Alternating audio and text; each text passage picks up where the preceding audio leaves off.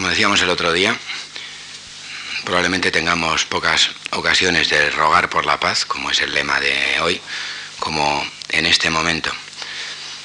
Y sobre todo porque se trata de una guerra que parece que no nos atañe, que no, que no tenemos nada que ver en ella. Hoy vamos a cerrar la cuestión precisamente con algunas obras que hablan directamente de los desastres de la guerra, o bien de la preparación de la guerra, o bien del ruego por el final de la guerra. He tenido que hacer una pequeña selección porque hoy quería que vieran ustedes una serie de, que tuvieran conciencia de una serie de escuelas o de movimientos muy distintos entre sí. No vamos a seguir un orden cronológico, pero estas siete obras son las siguientes en las interpretaciones que ponemos ahí.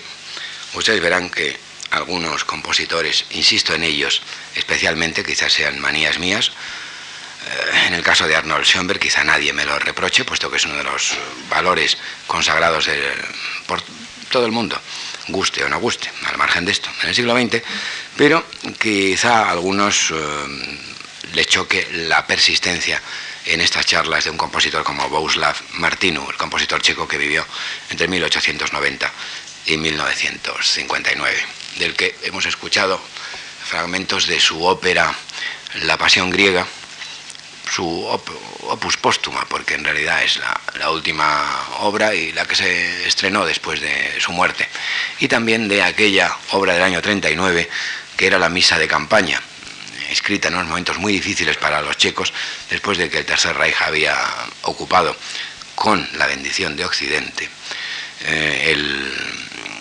eh, que se conocía todavía por Checoslovaquia y que se convirtió de repente en el protectorado de Bohemia-Moravia por una parte y por otra, digamos, el gobierno títere de, de Eslovaquia, regido por un, por un notorio fascista que era un cura, el padre Tizo, del que curiosamente algunos eslovacos se enorgullecen todavía. Cosas. Mm, Memorial por Lidice es una breve obra de unos siete minutos y si no les importa se las voy a poner íntegra, del año 43. En el mes de junio del año 42 los nazis entraban en una aldea checa llamada Lidice, en el, eh, secuestraban a toda la población, la fusilaban íntegramente en un caso de limpieza étnica por represalias en este caso, mm, digamos que ha tenido ejemplos notorios posteriormente. Como toda limpieza de este tipo, contaba con el anonimato, pero eh, inmediatamente saltó como noticia. No era un caso único, pero sí era un caso que fue especialmente conocido.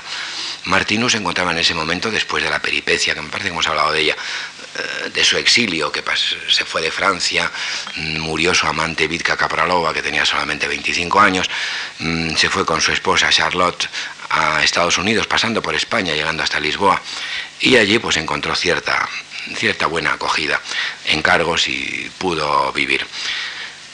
Entonces en el año 43 se estrenó esta obra orquestal que es una eh, tremenda marcha fúnebre que vamos a escuchar, si puede ser en su integridad, si veo que ustedes eh, empiezan a mostrar eh, nerviosismo, pues intentaré resolverlo de otra manera.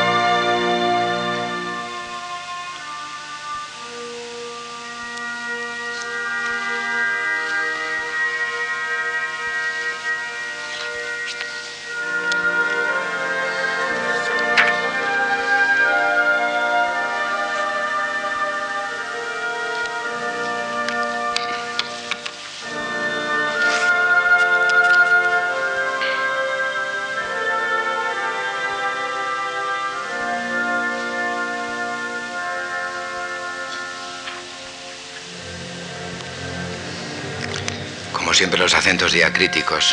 Jersey, Jersey viejo Lafec. Jorge.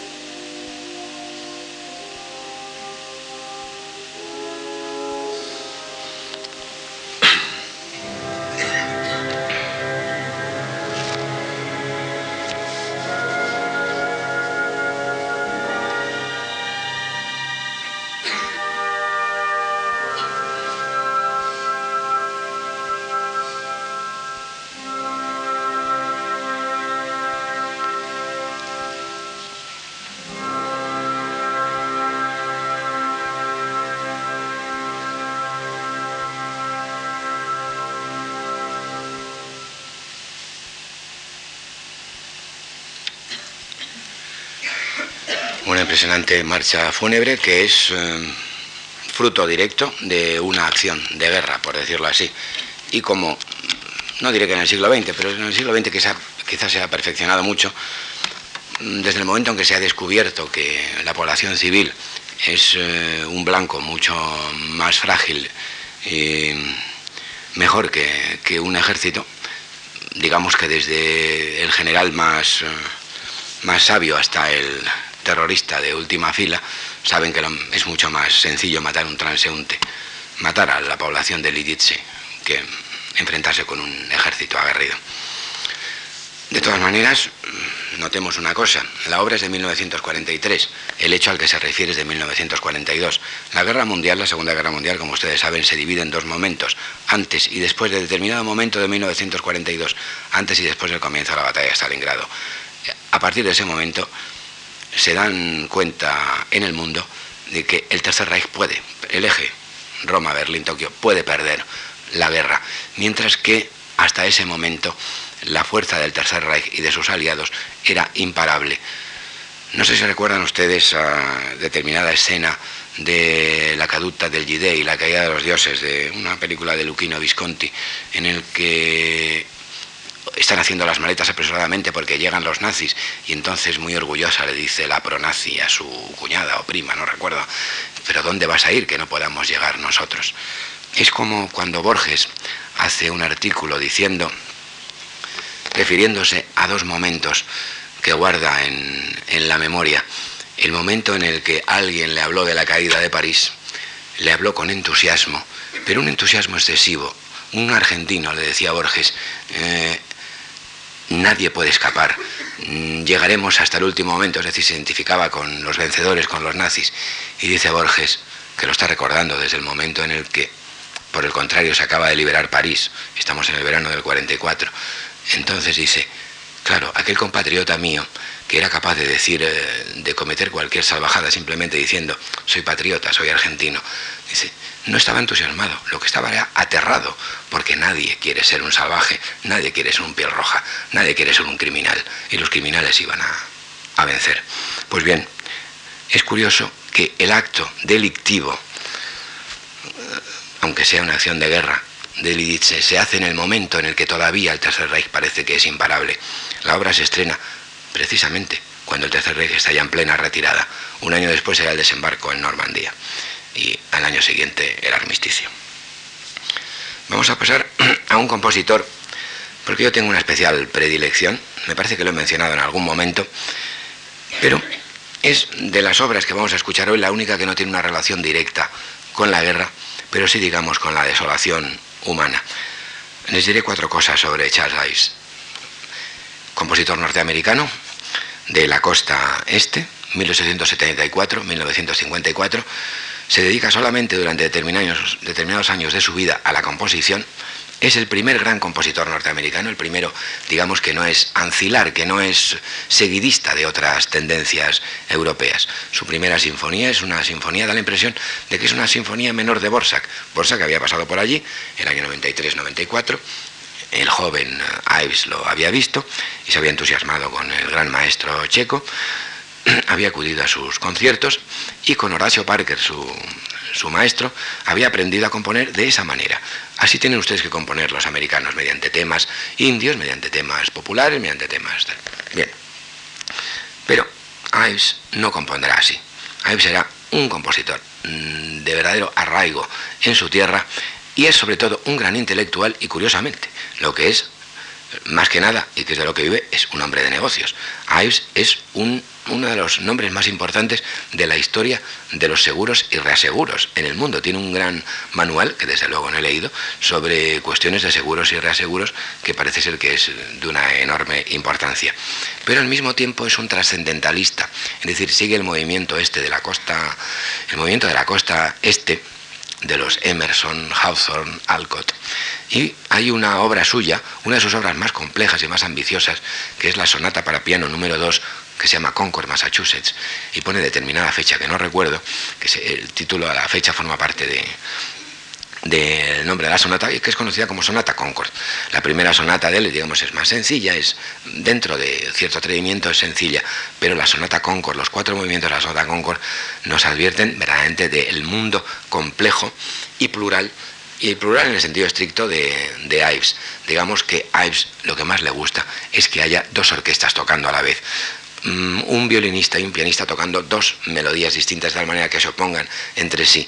Que él era hijo de un director de banda y a su padre le gustaba hacer experimentos tales como el siguiente. Era una fiesta en el pueblo, en la calle principal del pueblo, venía una orquesta, una banda por allí, otra por allí, tocando cada una su historia y cuando se juntaban aquello era la cacofonía impresionante.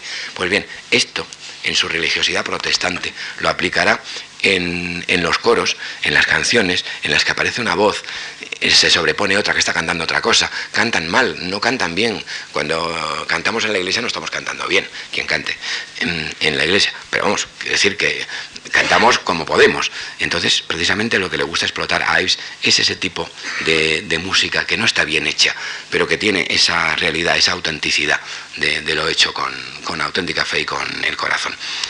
Entonces, Ives compone cuatro sinfonías, de las cuales la cuarta de ellas responde ya plenamente a este, a este método.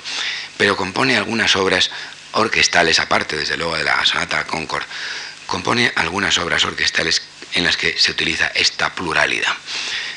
El díptico de obras muy cortitas del año 1906, dos obras que se llaman La pregunta sin respuesta, esta, de Unanswered Question, y Central Park in the Dark, eh, Central Park en la oscuridad. Son obras de 6, 7 minutos, vamos a escuchar una de ellas. La pregunta sin respuesta, además, mm, por Leonard Bernstein, que era, digamos, el gran profeta de la causa de Ives, aparte de la de Gershwin, que no necesita profetas, ¿no? por su gran popularidad. Pero eh, eh, Lenny Bernstein siempre defendió con ardor la música de Ives. Ives compuso más o menos entre finales de siglo, 1898, y en 1920 ya había dejado de componer. Es curioso que se dedicó prácticamente solamente 20 años a componer. Hay algunas obras suyas que hubieran venido aquí más a propósito porque tienen relación con la guerra. Por ejemplo, los dos orchestral sets, el segundo de ellos especialmente que, tiene, que tienen títulos, cada uno de los movimientos, verdaderamente, la multitud aulló en el Connecticut Bridge, en no sé dónde y tal, y se alzó un rumor, este es el título de uno de los movimientos, y así. Entonces hay uno de ellos que es una protesta de Ives contra la no reelección de Wilson eh, como presidente, porque él consideraba que, que había ganado la guerra, había liberado a Europa y tal no tenía en cuenta que entre otras cosas había aplicado el principio nefasto de las nacionalidades, pero tampoco se podía ver todo desde la otra orilla. Entonces, mm, este tipo de, de música en la que por una parte está un lirismo profundo que surge verdaderamente de la tierra y por otro digamos esa especie de caos, de caos que es como el retrato del nuevo mundo visto de la perspectiva de alguien que está en ese nuevo mundo y además luchando como uno de los hombres de negocios, de los self-made men de ese momento, es la gran aportación de Ives a, la cultura musical. Yo creo que es, junto con, qué sé yo, tal vez Virgil Thompson, con Elliot Carter, con algún que otro compositor, así, el más grande compositor de todos los tiempos en Estados Unidos. Como ustedes saben, los tiempos de Estados Unidos son mucho más breves que los nuestros. Entonces, vamos a escuchar esta, también se la voy a poner íntegra, pero son apenas seis minutos. La pregunta sin respuesta de Answer the Question para ilustrar un poco lo que llevamos diciendo.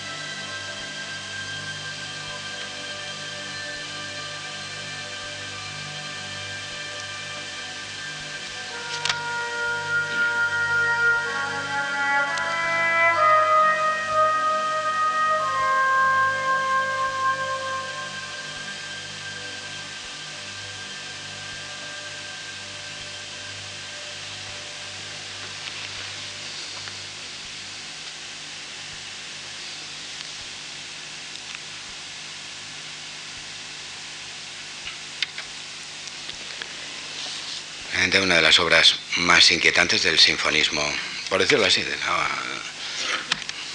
sinfonismo del, siglo XX, de un año tan temprano como 1906. Damos un pequeño salto en el tiempo y acudimos a una obra verdaderamente relacionada con, la guerra. El cuarteto para el fin del tiempo eh, lo compuso Olivier Messiaen en la cautividad, en Silesia, en el campo de, de prisioneros, pero de prisioneros militares. Ustedes saben que en, 1900, en septiembre del 39 se desencadena la Primera Guerra Mundial, pero es una primera parte en la que todavía no, no se ha desencadenado realmente. Eh, quien sufre todo esto es Polonia. Polonia se reparte entre la Unión Soviética y el Tercer Reich. Y a continuación viene ese frente occidental mm, parado, detenido, que es lo que se llama, lo que llaman los franceses la troll de guerra, o sea, la guerra curiosa, extraña. Es una guerra en la que no hay tiros, no hay enfrentamientos, no hay muertos, parece que no va a pasar nada. Eh, Occidente, con su cobardía habitual, eh, está dispuesta a dejar Polonia, probablemente muchos de sus dirigentes han dispuesto a dejar Polonia, lo mismo que han dejado caer Checoslovaquia antes o dejaron a la República Española en manos de cuatro facinerosos vestidos de uniforme, ayudados por eh, Roma y por Berlín. Sin embargo, los planes del Tercer Reich son muy distintos y en la primavera de 1940 se desencadena lo que conocemos como la Guerra Relámpago. Y a pesar de los avisos de algunos militares muy bien informados, como Charles de Gaulle, que en ese momento era, si no me equivoco, era coronel, pero que tenía un alto cargo como asesor en el gobierno, a pesar de eso no se hace caso y los franceses, que estaban muy bien preparados para ganar la Primera Guerra Mundial, eh, perdieron la, Segunda. Entonces, eh, esa guerra relámpago llevó a que todas las fuerzas eh, militares francesas fueran capturadas por el Tercer Reich y muchos de ellos enviados a campos de prisioneros. Uno de ellos, uno de esos soldados fue el músico Olivier Messiaen, que había nacido en 1908, que en ese momento tenía, por lo tanto, eh, apenas 24 años de edad. Eran en el 40. Fue trasladado a Silesia y allí con otros tres compañeros músicos tocó delante de un impresionante, compuso una obra y la tocó delante de un impresionante público formado por prisioneros de guerra y por militares, compuso el cuarteto para el fin del tiempo. Son ocho movimientos en el que, bueno, no les voy a hablar de los elementos fundamentales de, de Messiaen. Creo que el otro día les hablé de algo de, alguno de ellos. Sobre todo, digamos, el traslado de su fe católica a la música y su inspiración sempiterna en el Apocalipsis. Messiaen vivió entre 1908 y 1992 o 93, no recuerdo exactamente el año en que murió, 92 me parece que fue, y dejó tres obras últimas que verdaderamente es lo que nos indican por dónde van los tiros de todo Messiaen, pero que no son no es para desdeñar todas las demás. Tres grandes obras, tres obras inmensas en lo que se refiere a longitud y en lo que se refiere a ambiciones. Por una parte, una ópera, San Francisco de Asís, que dura como cuatro horas y media, si tenemos en cuenta solo la música y no las pausas, y en la que no hay acción y en la que solamente eh, vemos, digamos, eh, la transfiguración del santo. Una obra para órgano, el libro del Santísimo Sacramento, en el que verdaderamente termina Le Livre du Saint Sacrement. Lo que pasa es que los, en España decimos Santísimo, los franceses dicen solo Santo, pero hay que traducirlo como Santísimo porque aquí se dice así. entonces, digamos, de toda la obra organística de Messiaen, que fue organista desde muy joven, desde los 20 años, de la Iglesia de la Trinité de París, eh, de toda la obra organística, esta es la más amplia y esta es la que realmente resume todo su pensamiento para, para, ese, para ese instrumento. Y por último, una obra orquestal que se llamaba Visiones, Visión de lo de la, Visiones del Más Allá, que es una obra orquestal en la que el Apocalipsis, los pájaros de las ramas del Apocalipsis, él era ornitólogo aparte de, aparte de compositor y de católico militante. Eh, y los pájaros los utiliza desde una fecha bastante temprana. Aquí todavía no, aunque aparecen pájaros, pero no son todavía los pájaros de Messiaen, por decirlo así. Eh, utiliza los pájaros como elemento percutivo, como elemento rítmico, incluso como elemento melódico. Él se iba a Nueva Zelanda y descubría un pájaro que no había conocido nadie, anotaba su primero lo clasificaba, claro está, como ornitólogo, pero a continuación anotaba su ritmo, anotaba su canto y lo introducía luego como elemento estructural de alguna de sus obras. Tiene una serie pianística amplísima que es eh, sobre los pájaros. Tiene una escena en el San Francisco de Asís en la que San Francisco se dirige a los animales y empieza, toda la orquesta empieza a convertirse en pájaros, cada instrumento es un pájaro y entonces hay una cacofonía de pájaros que es una belleza. Pues en fin, los pájaros eran un elemento fundamental de la estética y de la fe de, de Messiaen. Después de todo era el árbol de la vida, del Apocalipsis, y en las ramas del árbol de la vida cuelgan pájaros. Yo escribí un, estudio amplio sobre Messiaen y le, y le titulé, ya había muerto, Messiaen que ahora es pájaro en el árbol de la vida, porque yo creo que hubiera sido una de las cosas que más le, le hubiera gustado a él. Vamos a escuchar esta danza de la furia para las siete trompetas, las siete trompetas del Apocalipsis, verán ustedes que la furia es muy relativa y que, bueno, pues uno de los elementos, esa figura que verán ustedes, esas figuras rítmicas que parecen que avanzan, retroceden, pero que no forman parte del ritmo, sino parte de la línea horizontal, de la pura melodía, es lo que se llama los, mm, ritmos de transposición, eh, tan mesianescos, tan propios de las frases suyas y que se escuchan claramente en obras como la Sinfonía Turangalila. Vamos a escuchar este breve movimiento, sexto movimiento del cuarteto para el fin del tiempo.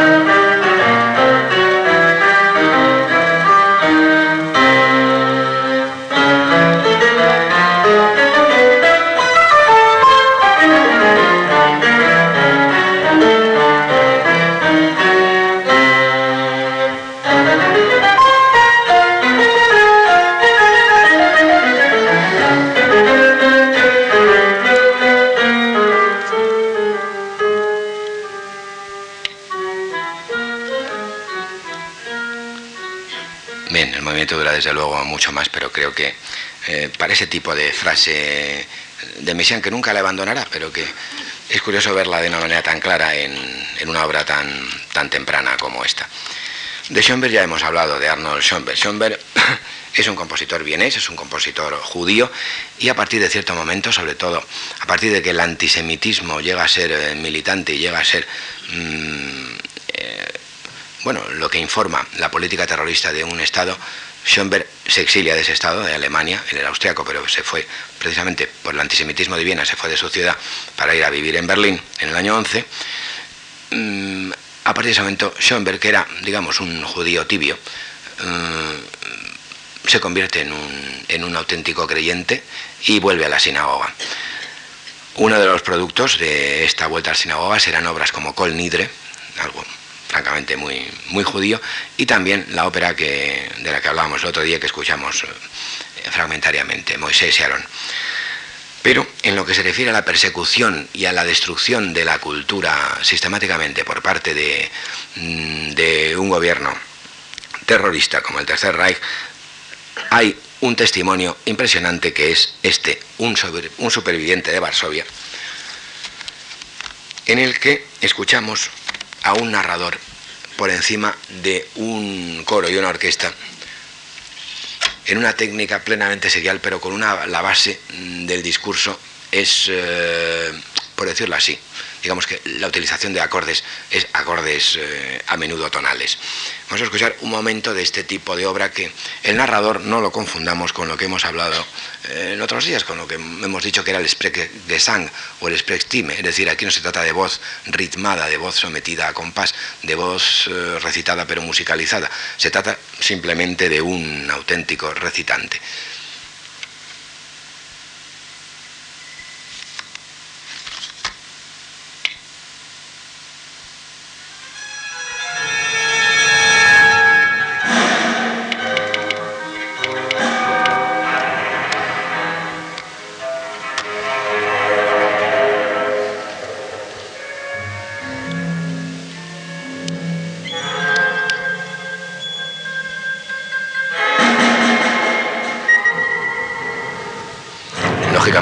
La destrucción del gueto de Varsovia. Polonia perdió el 20% de su población durante la Segunda Guerra Mundial.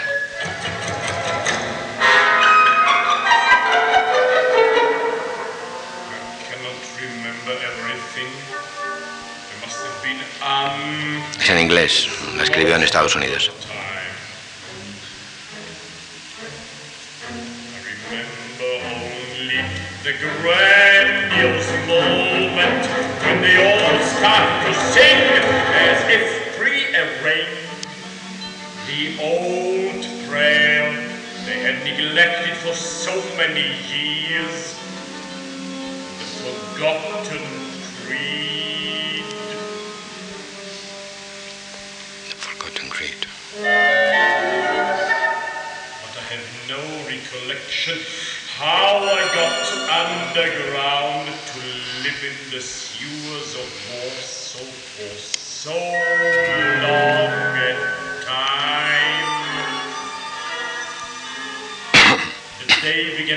As usual.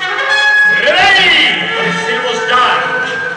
Get up! Whether you slept or whether has kept you awake the whole night, you had been separated from your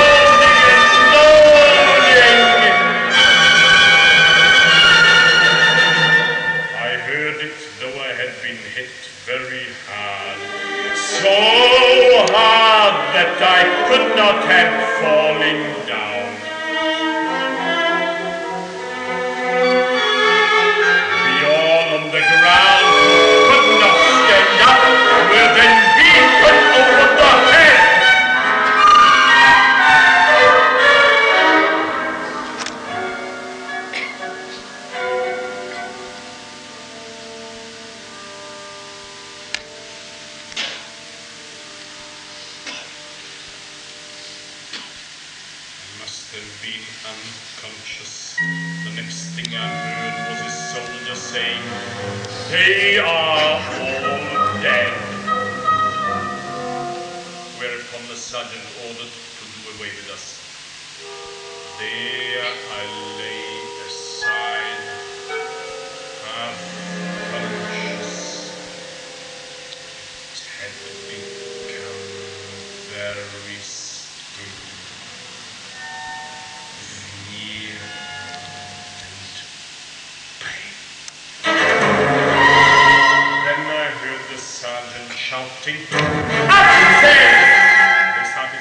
vamos a esperar a que al coro denlo por escuchado en su intervención final. De Zimmerman, de Bern Alois Zimmerman también hemos hablado y hemos escuchado un fragmento de su impresionante ópera. Hablamos de simultaneidad, de circularidad, recordarán ustedes, de su impresionante ópera Di Soldat, Los Soldados, basada en un texto de Lenz.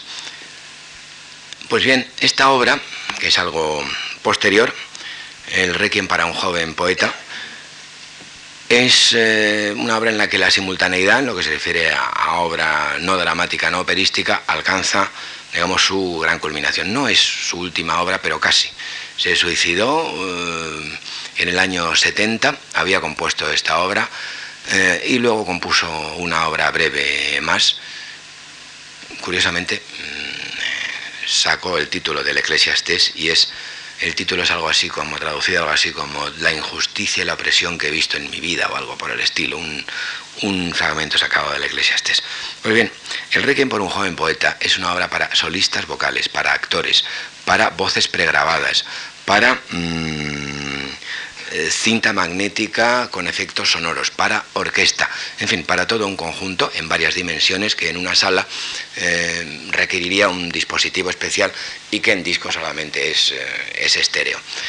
Vamos a escuchar una parte del movimiento final, el Dona Nobis Pacem, que nunca estará más de actualidad que ahora, el Danos la Paz, que no pertenece al ordinario de, la misa de Requiem, sino al ordinario de la misa normal, es el Dona Nobis Pacem del final de, de la misa. Aquí escucharán ustedes, por una parte, el coro que va entonando la, letra y el canto del ordinario, y por otra parte escucharán ustedes frases de Hitler, de Stalin, de Ribbentrop, de Churchill. Y si pudiéramos escuchar hasta el final, escucharíamos también palabras de Konrad Adenauer. Verdaderamente a Zimmerman no le gustaba este mundo. Y no solamente por su enfermedad, era uno de esos hombres probablemente puros, yo no sé si llamarlos así. Eh, desde luego lo que no quiero llamarles, porque ya está bien, es comprometidos, porque lo del compromiso tiene unas connotaciones que ya eh, huelen muy mal al cabo del tiempo. Era un hombre, digamos, sensible con, con su tiempo y con la maldad de su tiempo. Y pocas obras lo reflejan con tanta dureza, con tanta crudeza y con tanta expresividad como esta obra de ultra vanguardia del año 1969-70, el momento inmediatamente anterior a su muerte. Requiem por un joven poeta. Escuchamos, ya les digo, el Dona Nobis Pacem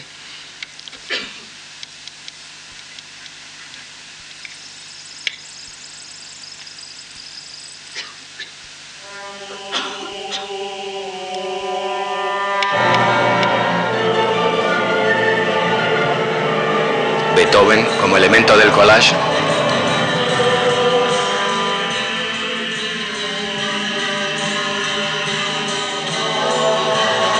Beatles, que le gustaban mucho.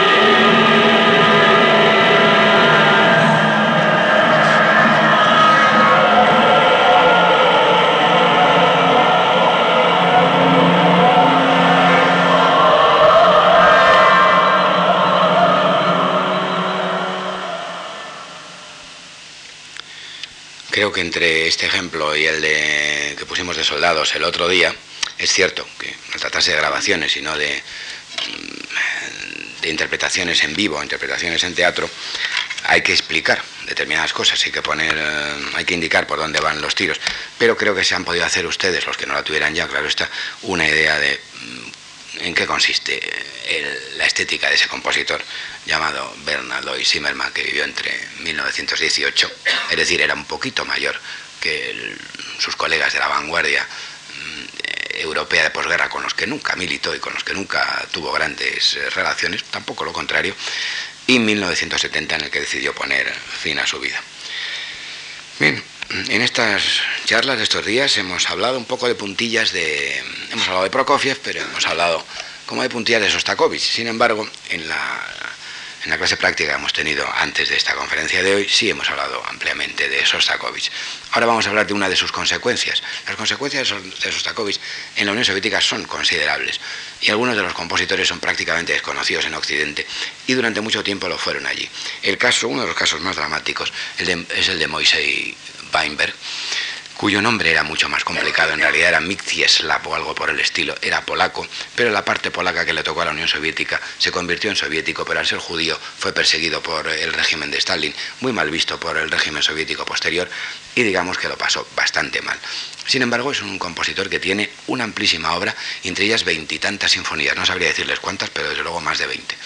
Y tiene una trilogía dedicada precisamente a las víctimas, se supone, víctimas de la guerra de 1939-1945, la Gran Guerra Patriótica, los 20 millones de muertos de la Unión Soviética, que son las sinfonías 17, 18 y 19. Y precisamente la sinfonía 19 utiliza un poema que es eh, este, Guerra, no hay palabra más cruel en el cuarto movimiento. Eh, hay que tener en cuenta que estamos en el año 85, mm, es el momento en el que muere Chernienko y en el que, en el que llega Gorbachev. Es decir, la Unión Soviética va a cambiar muy pronto, en pocos años. Chernienko es una especie de eh, baza de recambio de antiguo Senex, de antiguo viejo militante comunista, después de la experiencia de Andropov, que muere demasiado pronto, que a su vez parece ser que Andropov podía haber sido no haber muerto tan pronto, el Gorbachev, y quién sabe lo que hubiera podido suceder entonces, y que había sucedido al régimen despótico oriental de Leonid Brezhnev.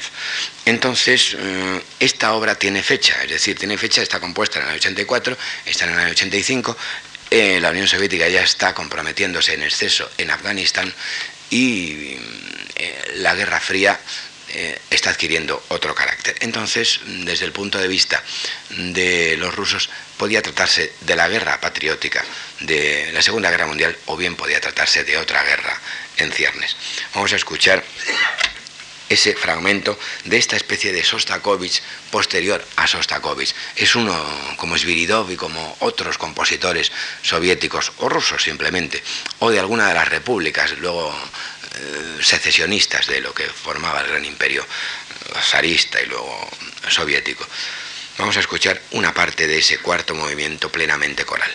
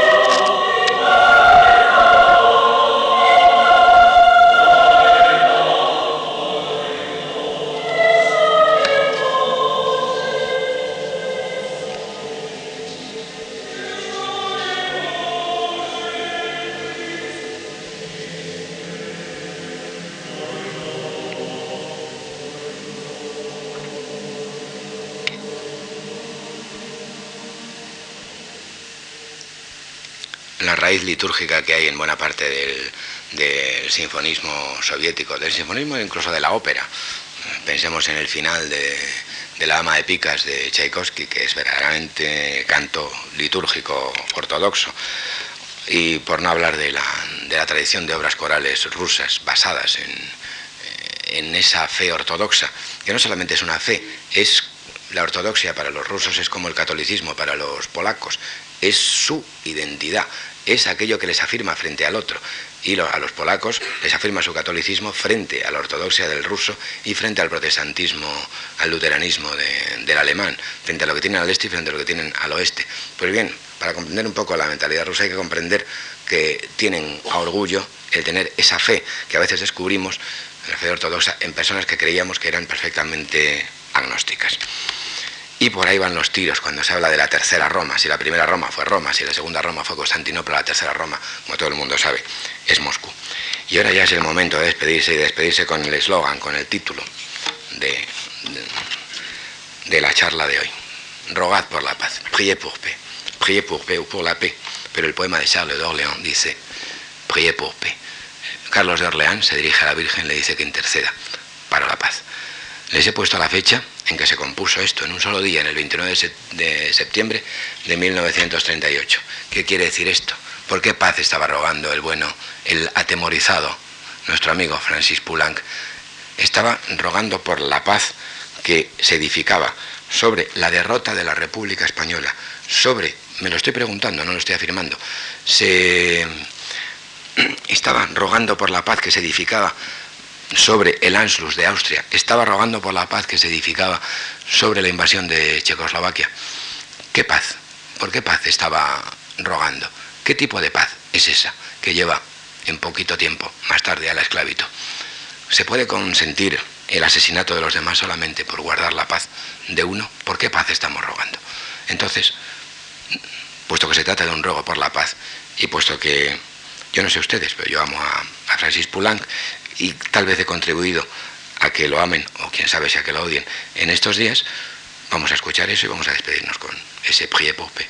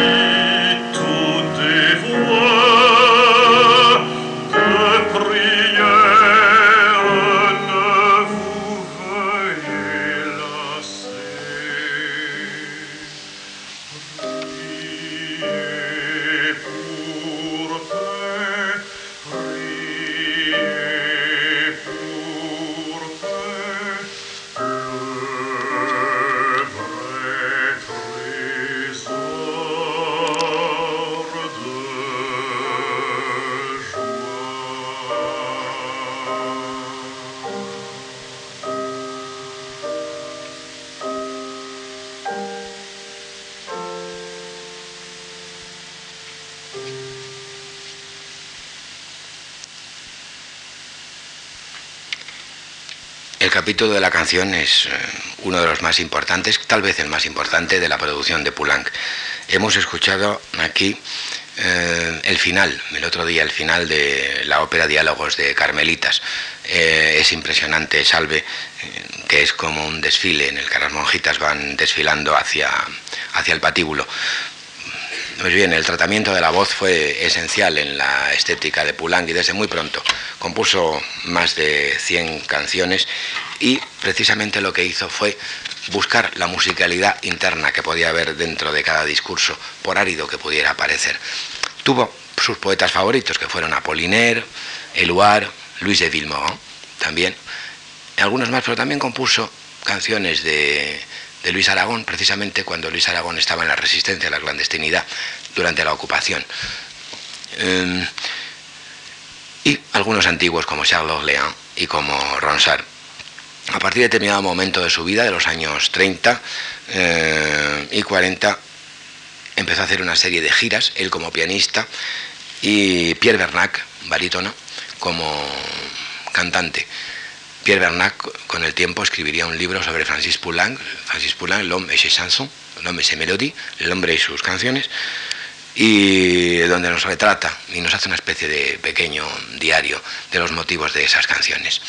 Esta canción que hemos visto tiene bastante que ver no solamente con este Poulenc, con esa dimensión de Poulenc, el de las canciones, el que sigue la tradición, la gran tradición de la canción francesa, tiene que ver también con el convertido, con el converso, con el que se ha convertido a la fe de sus mayores en Rocamadour, en la Virgen Negra, en la Moreneta de Rocamadour, después de la muerte, inmediatamente después de la muerte de su amigo Jean Octave Ferrou. El que eh, ha compuesto esta canción es un hombre que no solamente desea la paz, que no solamente tiene miedo, que eran dos elementos esenciales suyos, era también la de un fervoroso creyente. Entonces necesitaba un intermediario, y quién mejor para un católico que, que la Virgen María. No sé si necesitaremos nosotros un intermediario de ese tipo. Supongo que también rogaremos por la paz cada uno a su manera. Gracias.